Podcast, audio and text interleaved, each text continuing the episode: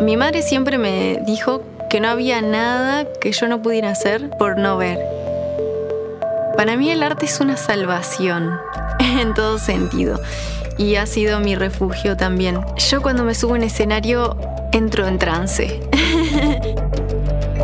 A veces no somos conscientes de que gran parte del tiempo de nuestra vida lo pasamos rodeados de los docentes. Estoy muy agradecida de poder estudiar y ofrecer mi arte. Ceibal y ANEP presentan Aprendices, un ciclo de conversaciones para toda la comunidad educativa, con foco en los aprendizajes para la vida, una producción de Red Global de Aprendizajes. Te invitamos a mirar los episodios en el canal de YouTube de Ceibal o en nuestra web aprendices.edu.uy. Les damos la bienvenida a un nuevo episodio de Aprendices. En este caso, recibimos a Nicole Viera. Nicole se define como mujer, artista, hija de su generación y de su cultura.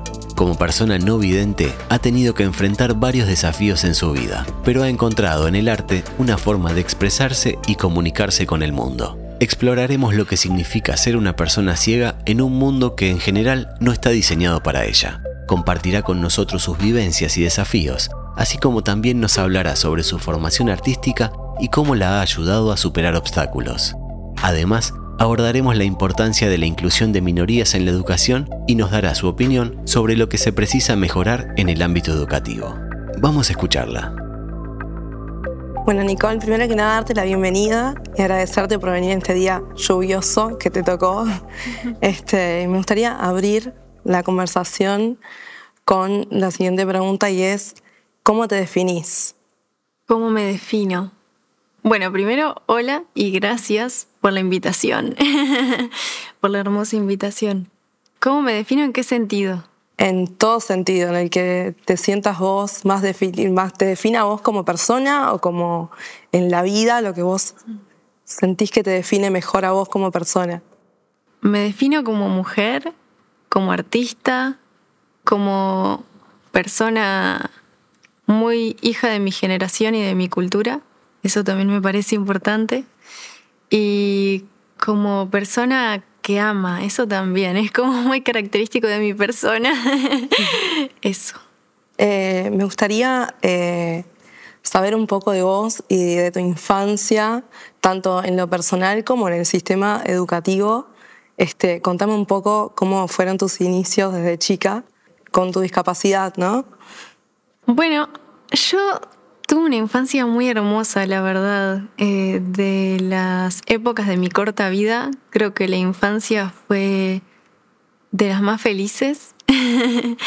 Tuve un muy buen recibimiento en todas las instituciones educativas a las que asistí.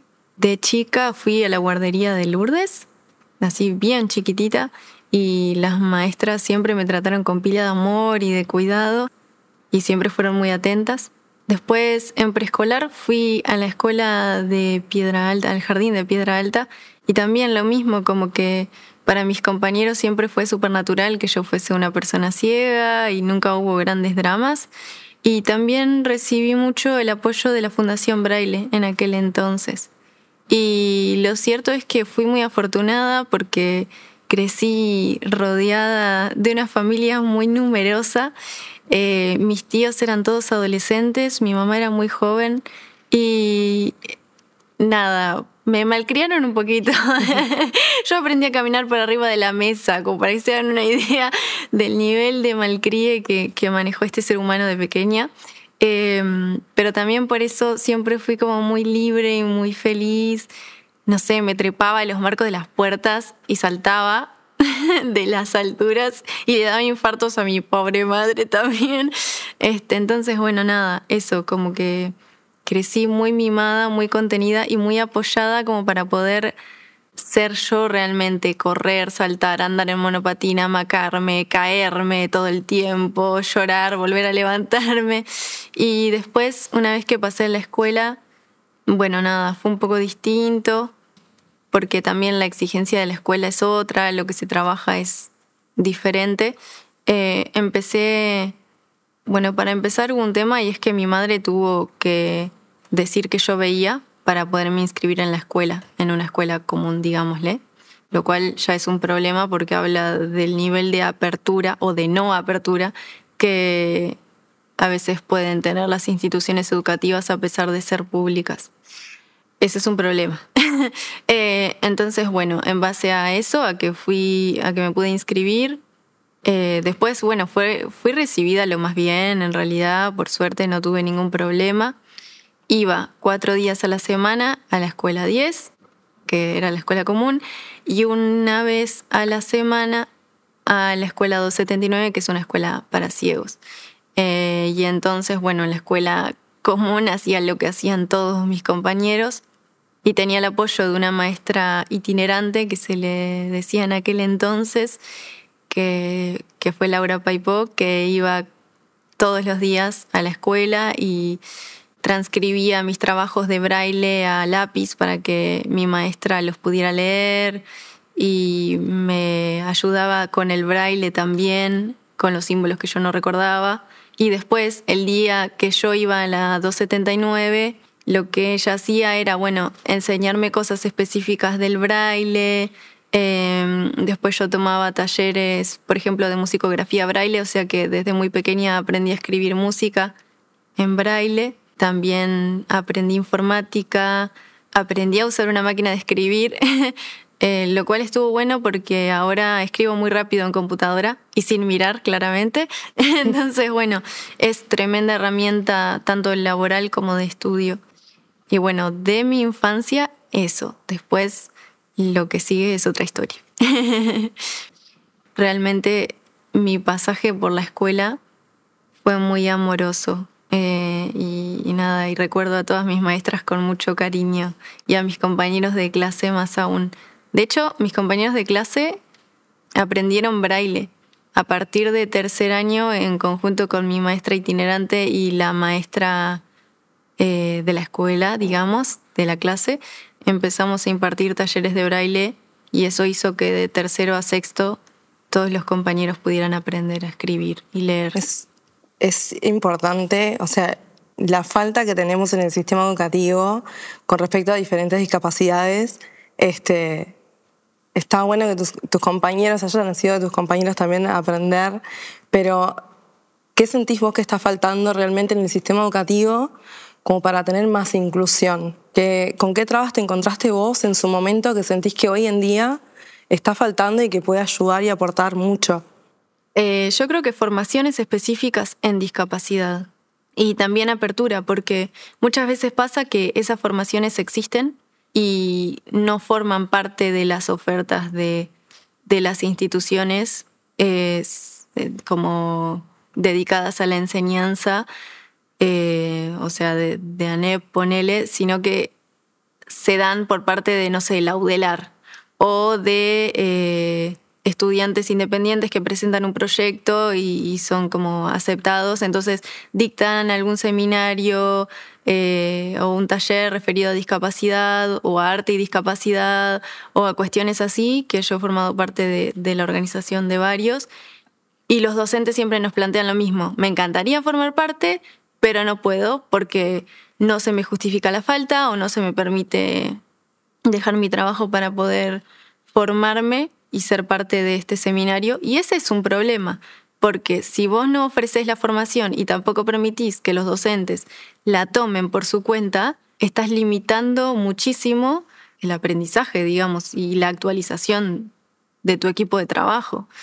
Después hay una cuestión que tiene que ver con que las formaciones docentes no te preparan para trabajar con personas en general.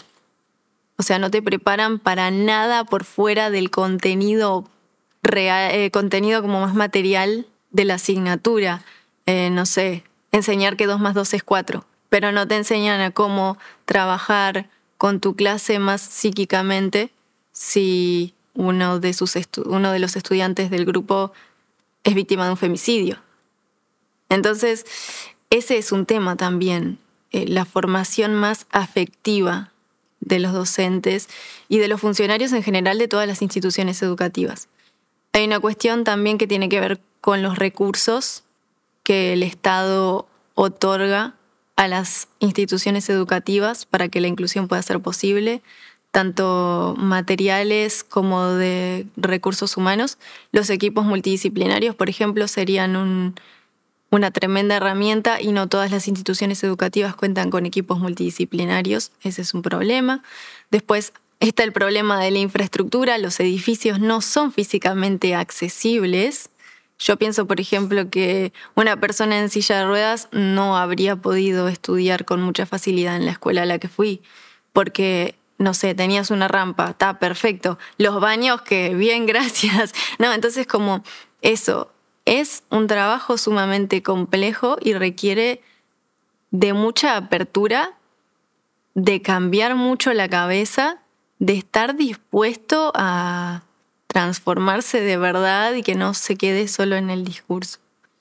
¿Hay algo que sentís que te hubiera gustado estudiar, pero que justamente esta falta de, inclusión y falta de, recursos que hay en el sistema educativo te haya como frenado a lograr estudiar algo en tu vida que tenés pendiente todavía? Muchísimas cosas. Me gusta mucho aprender. Bueno, eh, si vamos a algo que realmente nunca pude estudiar que habría querido, yo siempre quise estudiar biología, por ejemplo, y lo descarté de plano porque eh, no sé, recuerdo haber ido a consultar a una escuela de enfermería y que me dijeran, no, a gente como vos no le enseñamos. Dale, buenísimo, gracias. Pero más allá de eso, como que ya ser biológico era algo que me generaba pila de temor. Yo había tenido problemas para hacer materias como, no sé, más básicas. Y era como, bueno, está algo tan específico como la biología que hay que usar microscopios y que no sé qué, y que a veces la gente es muy cuadrada y no sabe cómo adaptar las propuestas, me daba pila de miedo, que en realidad capaz que si lo hubiese hecho habría estado todo bien, porque de hecho mis profesoras de biología del liceo fueron una cosa impresionante. Realmente tengo como un muy buen recuerdo de ellas. Pero claro, el mundo te hace sentir que vos no formas parte de él y en base a eso empiezan a surgir los temores y en base a eso también vos descartás propuestas eh, educativas. Pero algo, algo que yo estoy haciendo ahora, por ejemplo, es estudiar ballet y en realidad ese estudiar ballet podría haberse quedado en el quizás o, en el en el no, porque me costó muchísimo encontrar eh, un lugar en el que estudiar. Entonces, yo estudio porque soy una persona muy obstinada, muy terca, pero en realidad podría no haber estudiado nada. De hecho, sucede con muchas personas en situación de discapacidad que ni siquiera pueden terminar la escuela. Yo tuve suerte porque tengo mucho apoyo de mi familia, de mis docentes, de mis amigas, ¿no? Entonces, soy muy afortunada. Nicole, volviendo un poco a esto comentario que hiciste de, que no podías estudiar ahí porque como que tenés una discapacidad, pero de manera bastante no muy educada. Este, ¿Cómo recibís eh, o cómo manejás vos los comentarios este, que nacen naturalmente de las personas que son bastante ofensivos, ¿no? Este, ¿cómo, ¿Cómo manejás vos esa situación? ¿O cómo lo manejaste durante toda la vida, ¿no? Hasta el día de hoy. ¿Que es un poco discriminativo cómo lo manejás? Bueno, mira, hubo un tiempo durante muchos, muchos años, como 10, eh, los manejaba con una sonrisa y alguna respuesta diplomática como, bueno, no sé, no sé, tipo, nunca me voy a olvidar de la mujer que me dijo, ay, qué linda que sos, qué lástima que no haya solución para tu problema. O la típica pregunta que te hacen personas desconocidas que te ven recién y te están ayudando a cruzar la calle. ¿Y no fuiste a Cuba? ¿O no hay cura para lo que tenés? ¿Y no hay cura para lo que usted tiene? O sea, te dan ganas de responder eso. Yo en general contestaba, con una sonrisa y alguna respuesta como para salir del paso, como, no sé, bueno, no, en realidad no la hay o no estoy interesada en buscarla. Pero la verdad es que justo ahora me agarras en un momento de transición muy, muy grande a nivel personal. Entonces lo que he empezado a hacer es como, bueno, responder lo que realmente tenga ganas de responder, como no quiero hablar de eso o no sé, cosas más directas sin perder el amor, pero sí como hacerle entender a la gente que muchas veces es muy desubicada, realmente, y que de hecho a veces me deja de cara que la gente pregunte determinadas cosas que decís, vos esto a cualquier otra persona no se lo preguntarías. No sé, la gente me pregunta cómo me llamo, cuántos años tengo, si tengo novia o novio, en general es si tengo novio, la pregunta. Y claro, es como, no sé, vos no, no parás a la gente por la calle a preguntarle eso. Se aprovechan de tu situación de vulnerabilidad, de que necesitas su ayuda o de que no puedes huir y te preguntan esas cosas y no está bueno. eso. Igual tengo entendido que tu discapacidad no te ha frenado en lo más mínimo porque entendí que, por lo que investigué, hiciste un viaje sola y me gustaría un poco me cuentes esa experiencia y de dónde nace esas ganas de, viajar sola, primero que nada, de animarte y, saber un poco cómo fue la experiencia. Bueno, a mí siempre me atrajo la idea de viajar. Eh, nada, eso. Pero justo la historia de ese viaje, lo cierto es que es eh, un poco agridulce. También me parece importante hablar del tema porque yo al igual que muchas mujeres, eh, sufrí violencia y acoso y abusos. Y en verdad ese viaje tuvo mucho que ver con eso, con que yo a los 12 años tenía Facebook y fui acosada por un hombre que tenía 11 años más que yo y que durante muchos años eh, estuvo como buscando mantener un vínculo entre muchas cosas, sexual seguro y, y bueno, de otra índole no sé, iba a decir sexo afectivo, pero la verdad es que lo afectivo lo suprimiría, este, porque nada, eso, hubo mucha manipulación atrás. Eh, nada, él también era un adulto, yo era una niña muy vulnerable, ah, estaba viviendo otras situaciones de violencia a nivel familiar y eso hizo que le dejara a él todo servido para convencerme con mucha facilidad de que viajara a eh, Buenos Aires a estudiar danza. Eh, también el hecho de que acá las instituciones educativas que se dedican a la enseñanza de la danza más a nivel profesional tuviesen prueba de ingreso y límite de edad fue algo que me condicionó mucho a la hora de elegir mi, lugar de formación. Entonces, bueno, nada, em, tomé esa decisión bastante manipulada y viajé. Eh, estuvo bueno, aprendí mucho, aprendí que soy capaz de vivir sola, de manejarme sola en un país que no es el mío, de mm, como ser autónoma a nivel más cotidiano, cocinar mi propia comida, lavar mi propia ropa, eh, todas esas cuestiones más básicas, pero que te generan inseguridad, porque el mundo todo el tiempo te cuestiona y te dice, ¿y vos podrás solita hacer todo eso? No sé qué, y es como, bueno, al final resultó que sí pude pero bueno, fue, fue complejo, eh, sobre todo porque estaba atravesado por toda esta situación de violencia. Entonces, bueno, nada, eso, eh, no quería como deprimir la cuestión, pero tampoco quería venderles, o sea, venderte a vos, a que me hiciste la pregunta, algo que no es, no como esto de wow, que soy revaliente y que viajé sola a Buenos Aires a buscar eh, un lugar en el que estudiar que en parte es verdad, pero también es verdad que hay un trasfondo que está bueno verbalizar, que las mujeres en situación de discapacidad y las niñas en situación de discapacidad no estamos libres de sufrir violencia de género. Y que está bueno también traer esa cuestión porque nos habla de la interseccionalidad, ¿no?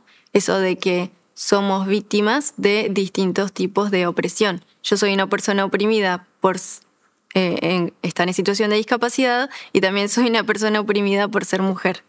Y, bueno, eso. Bueno, Nicole, volviendo un poco a la pregunta inicial, te definiste como hija de tu generación y cultura. Explícame un poco de qué va eso, esa definición.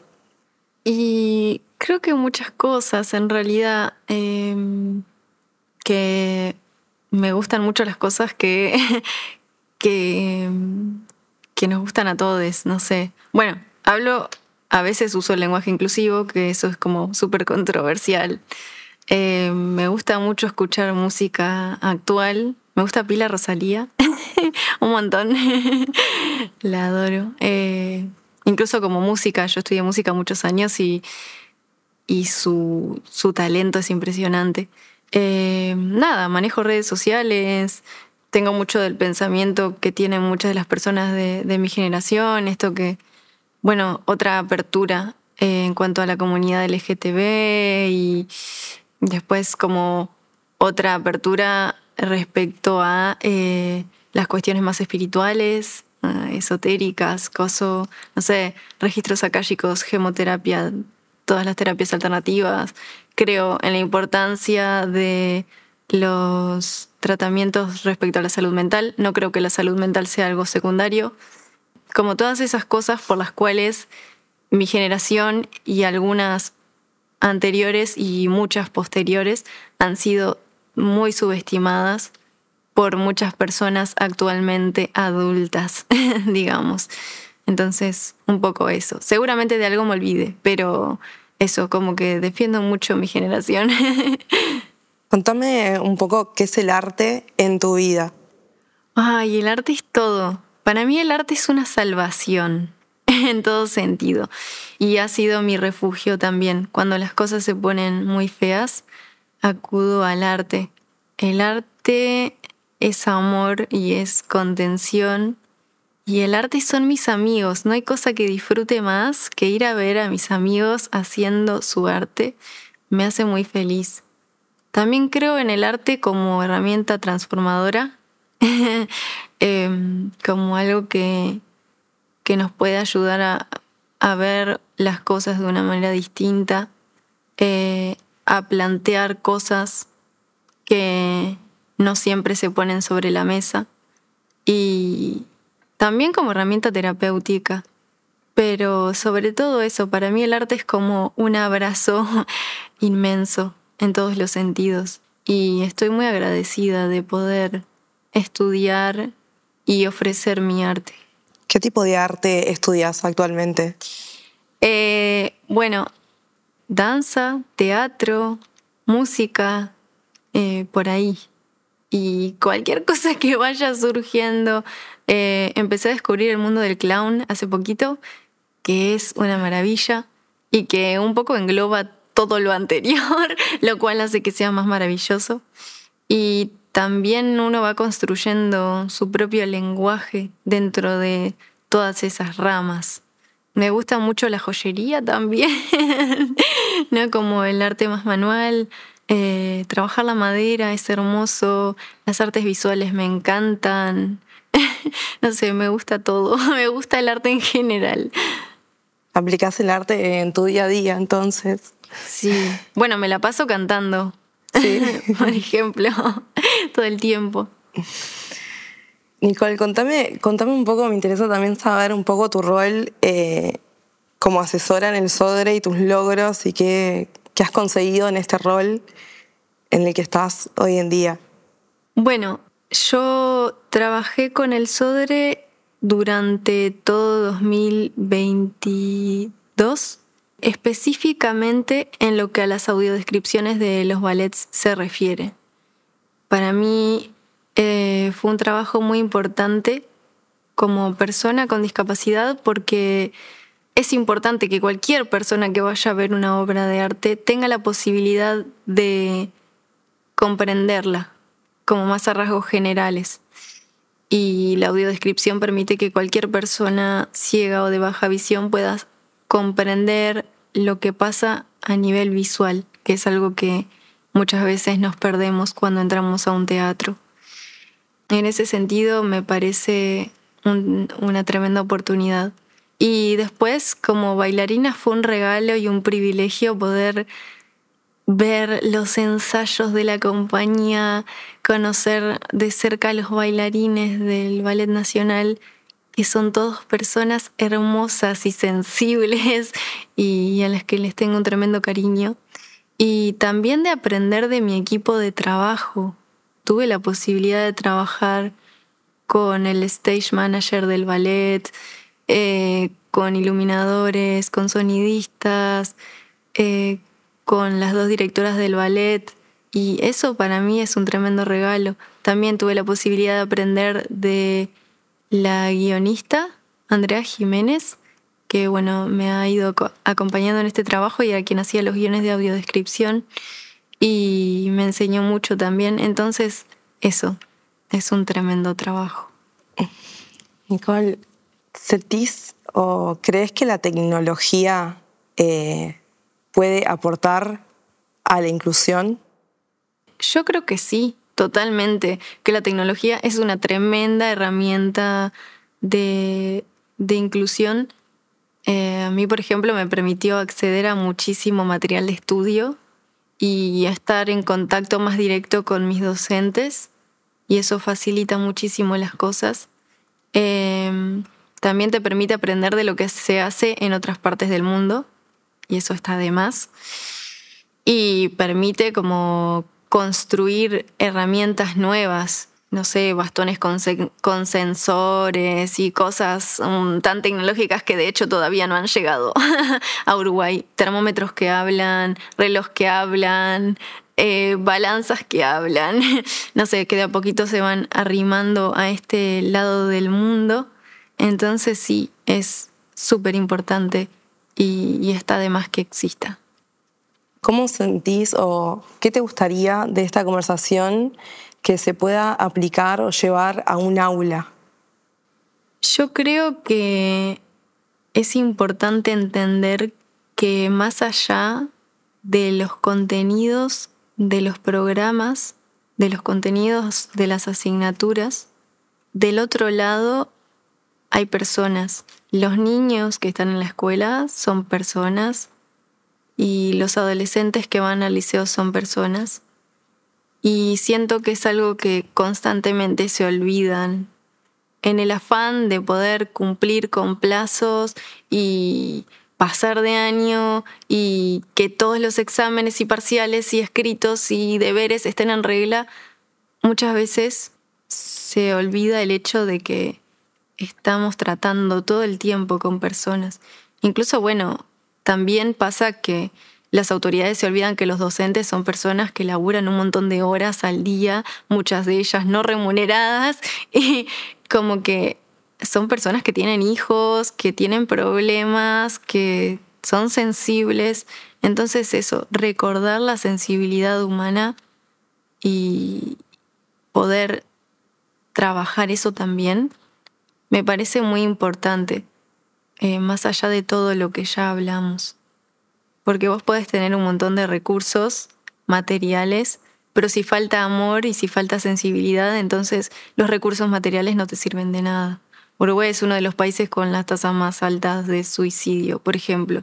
Y eso sí tiene que ver con que seamos un país eh, que maneja sus recursos de una forma difícil, pero también tiene mucho que ver con la falta de amor que falta en el mundo. Entonces, nada, eso. Bien. Llevando un poco la charla por, por otro lado, este, me gustaría saber si tenés algún algo que te pasó puntualmente en tu vida que sentís orgullo y decís, logré esto en mi vida este, y que hoy por hoy lo recordás y sentís esa alegría interna y decís, esto me marcó, esta situación que viví me marcó, sea bailar, o sea el arte, o sea lo que sea. me, cuesta mucho estar orgullosa de mí misma, también me parece importante ponerlo sobre la mesa porque creo que es algo que no solo me pasa a mí, me cuesta mucho reconocer mis propios logros. Creo que una de las cosas de las que me siento más orgullosa es que a pesar de todas las cosas horribles que me han pasado a nivel más afectivo y a nivel como psíquico, todavía puedo levantarme todos los días con ganas de seguir abrazando gente y, entregándome a nivel afectivo. Eh, tanto arriba de un escenario, que implica como una tremenda entrega y una tremenda vulnerabilidad, como en la vida cotidiana. Entonces, esa es una de las cosas de las que realmente me siento orgullosa. ¿Cómo es el sentimiento cuando te subís a un escenario? ¿Qué sentís en ese momento? yo cuando me subo a un escenario entro en trance. Eh, sé que es algo que me emociona mucho, lo tengo claro y me encanta y lo disfruto y, me pongo nerviosa y me siento insegura, como todo eso junto. como, ah, ¿qué va a pasar acá? ¿Qué, ¿Qué onda con la gente? ¿Qué está pasando? ¿Lo están disfrutando? ¿Cómo estoy yo? Pero en el momento concreto realmente no sé qué pasa. Subo, hago lo que tengo que hacer y bajo y no sé qué pasó. Como que eso, realmente no lo puedo describir de otra manera, en trance. El después, ¿cómo lo vivís? Wow, eh, con mucha nostalgia y con ganas de más, pero también con mucha emoción y mucho agradecimiento. Me genera muchísimo agradecimiento que la gente vaya y te salude y te abrace y te diga que lo disfrutó y como poder, no sé, acostarme y, escuchar mensajitos llenos de amor y, despertarme al otro día con olor a fijador en el pelo es algo que me pone muy feliz, como que no sé, realmente lo, vivo de una forma muy sensorial y muy afectiva. Entonces es muy difícil ponerlo en palabras. O sea que tenés momentos de, de logros ahí en, esos momentos. Hay, un logro en vos de lograr subirte al escenario y tener todas esas sensaciones y bajar y el después y recibir todos esos mensajes. Hay un, momento ahí de, felicidad en tu vida. Este, contame también con respecto a tu infancia, ¿qué, ¿qué te marcó en tu infancia esa alegría, esa felicidad, tu relación con tus padres? ¿Qué fue lo que te marcó esa infancia, ese lado feliz, que, te, que me contabas hace un rato además que tuviste una infancia feliz. Eh, bueno, el juego. jugar, siempre me gustó muchísimo jugar y de hecho estudiando arte con personas muy crasas, las que amo y no quiero nombrar porque no me quiero olvidar de nadie, eh, me he dado cuenta de que el juego forma una gran parte de lo que es el hacer artístico. Eh, tuve la alegría de crecer con una hermana dos años menor que yo y con mi prima, que tenía su misma edad. Y nos mandábamos cualquiera, pero cualquiera mismo, con muchas ganas. Tirábamos la sal, el azúcar, el jabón, jugábamos a lavar ropa, correteábamos por todos lados. Eh, creábamos mundos imaginarios en una habitación, nos escondíamos abajo de la mesa y la mesa se volvía una casa y hacíamos concursos de canto y bailábamos juntas. Entonces creo que eso fue como algo que me marcó mucho, el disfrute, el juego, la risa, eh, que todo se volviera algo divertido, no sé, comer era ver quién terminaba primero su polenta con queso y eso era divertido porque entonces comer polenta con queso se volvía una aventura, ¿no? Como esas cosas. Em, estar viajando en un ómnibus y hacer como que éramos otras personas. Y yo creo que viéndolo en retrospectiva, realmente como que me marcó mucho a la hora de elegir qué hacer, como que estaba todo ahí y yo solo tenía que verlo y, eso. Me comentabas también hace un rato que, bueno, al comienzo, que Laura fue una docente que te marcó. Este, contame un poco en qué sentido, cómo te marcó, qué diferencia hizo en vos. Bueno, en cuanto a la autonomía, Laura es una mujer muy cra que sigue adelante a pesar de todo y que siempre se está formando y aprendiendo cosas y le gusta mucho como nada, eso, ser una persona autosuficiente y hacer las cosas bien. y, siempre me incentivaba a ser una persona eh, independiente y autónoma, ¿no? Como eso, eh, como poder valerme por mí misma y poder hacer las cosas lo mejor posible. Y yo creo que en ese sentido me quedo muy marcado. Pongo mucho esmero en lo que hago todo el tiempo, aunque sea una torta de manzana que le hago una amiga, sobre todo si es una torta de manzana que le hago una amiga. Como eso. Eh, entonces, en eso. Y bueno, también en lo afectivo, ¿no? Como yo crecí con Laura, gran parte de las horas de mi infancia las pasé eh, con ella. A veces no somos conscientes de que gran parte del tiempo de nuestra vida lo pasamos rodeados de los docentes que nos enseñan y de nuestros compañeros de clase. Y, bueno, y eso. Entonces, nada, es una persona a la que le tengo mucho cariño y que realmente se ha transformado en parte de mi familia. Contame un poco cómo, cómo fue también la relación con tus padres, cómo te impulsaron, cómo fue el trato, cómo fue el día a día de chica. Eh, ¿Cómo fue? El, em-, ¿Hubo un empuje fue solamente naturalmente un trato normal como todo el mundo? Bueno, eh, mi relación en verdad fue sobre todo con mi madre, eh, por lo menos en lo que se refiere a mi infancia.